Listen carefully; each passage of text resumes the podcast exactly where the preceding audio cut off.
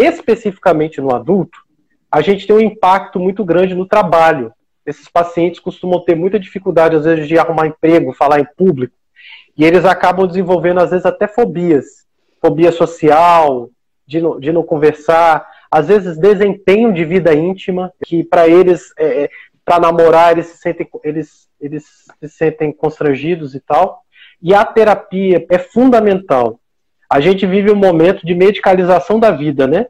Como se a gente pudesse dar um remédio e aquilo desaparecer. Mas como o TIC tem essa associação muito grande com o pensamento ansioso, é, a gente precisa realmente retreinar. Você não consegue tratar TIC, não consegue tratar síndrome de Tourette sem terapia. Eu acho que esse é o ponto mais, mais importante para quem tiver TIC, síndrome de Tourette.